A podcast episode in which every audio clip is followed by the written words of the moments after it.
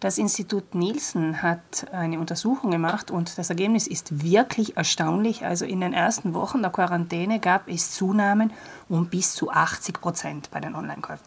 Das ist wirklich eine große Zunahme. Mit der Zunahme der Online-Käufe steigen leider auch die Reklamationen und Probleme bei den Online-Käufen. Insbesondere Güter, die womöglich in den Geschäften zeitweise ausverkauft sind, landen bevorzugt im virtuellen Warenkorb. Aber nicht nur. Zum einen Güter des täglichen Bedarfs, Schuhe, Kleidung, auch Lebensmittel werden online gekauft, aber es werden auch ganz spezifische Produkte gekauft. Menschen suchen nach Schutzmasken, sie suchen nach Desinfektionsmitteln und man findet auch online immer wieder Angebote für Heilmittel gegen das Virus, für prophylaktische Stoffe gegen das Virus oder irgendwelche Nahrungsergänzungsmittel, die anscheinend helfen sollen. Diese letzteren sind natürlich ein absoluter Betrugsversuch. Bis heute gibt es keine zugelassenen Medikamente gegen das Coronavirus und ein Medikament sollte immer nur dann eingenommen werden, wenn der Arzt es verschrieben hat. Gerade bei Gesundheitsprodukten lassen sich offenbar viele von leeren Versprechen zum Kauf verleiten. Doch wenn es um die eigene Gesundheit geht, sollten Sie sich besser nicht auf Experimente einlassen.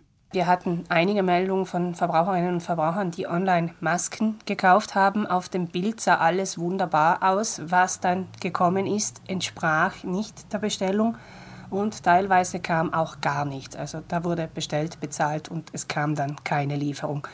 Also gerade bei solch sensiblen Produkten ist es vielleicht wirklich besser, wenn man auf das physische Geschäft zurückgreift, wo man genau sieht, was man kauft. Insgesamt sind in Zeiten der Viruspandemie die Beschwerden zu Online-Käufen dieselben wie in der Zeit davor. Die Ware kommt nicht an, die Ware kommt an und ist falsch oder die Ware kommt an und ist beschädigt.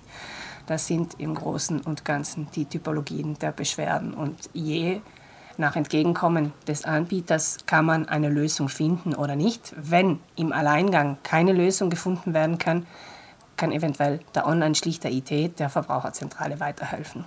Der Online-Schlichter ist ein Internetportal, das bei Streitfällen im Onlinehandel versucht zu schlichten, statt vor Gericht zu ziehen. Verbraucherinnen können den Antrag zur Schlichtung bequem von zu Hause aus einreichen. Der Schlichter prüft den Fall eingehend und versucht, eine einvernehmliche Lösung zu finden. Das Verfahren ist bis auf eine geringfügige Gebühr für alle Beteiligten kostenlos.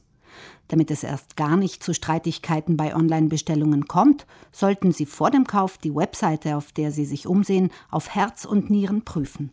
Die Tipps für einen sicheren Online-Kauf sind einfach und sie klingen vielleicht auch banal. Das Allerwichtigste, ich muss schauen, wo ich kaufe. Gibt es die Firmenbezeichnung, die Adresse, die Mehrwertsteuernummer? Habe ich eine Telefonnummer oder eine E-Mail, unter der ich den Verkäufer erreichen kann? Wobei Vertrauen ist gut, Kontrolle ist besser. Eine E-Mail-Adresse allein ist noch keine Garantie, dass jemand antwortet, und selbst bei einer Telefonnummer kann es nicht schaden, zu überprüfen, ob unter diesem Anschluss überhaupt jemand abhebt. Noch mehr Skepsis empfiehlt Gunde Bauhofer bei alternativen Verkaufskanälen.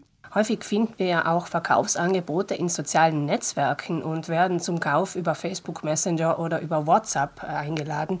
Hier raten wir zu ganz, ganz großen Vorsicht, denn hier ist es wirklich nicht möglich, genau festzustellen, mit wem ich da eigentlich kommuniziere.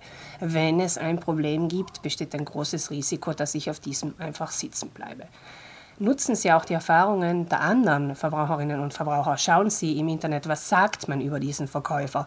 Wenn es ganz viele schlechte Bewertungen gibt und wenn viele die gleiche Art vom Problem aufzeigen, dann ist es vielleicht besser, hier die Hände vom Kauf zu lassen. Ein in Krisenzeiten typisches Phänomen ist auch, dass manche Anbieter ihre Preise erhöhen, vor allem für Waren, bei denen die Nachfrage größer ist als das Angebot.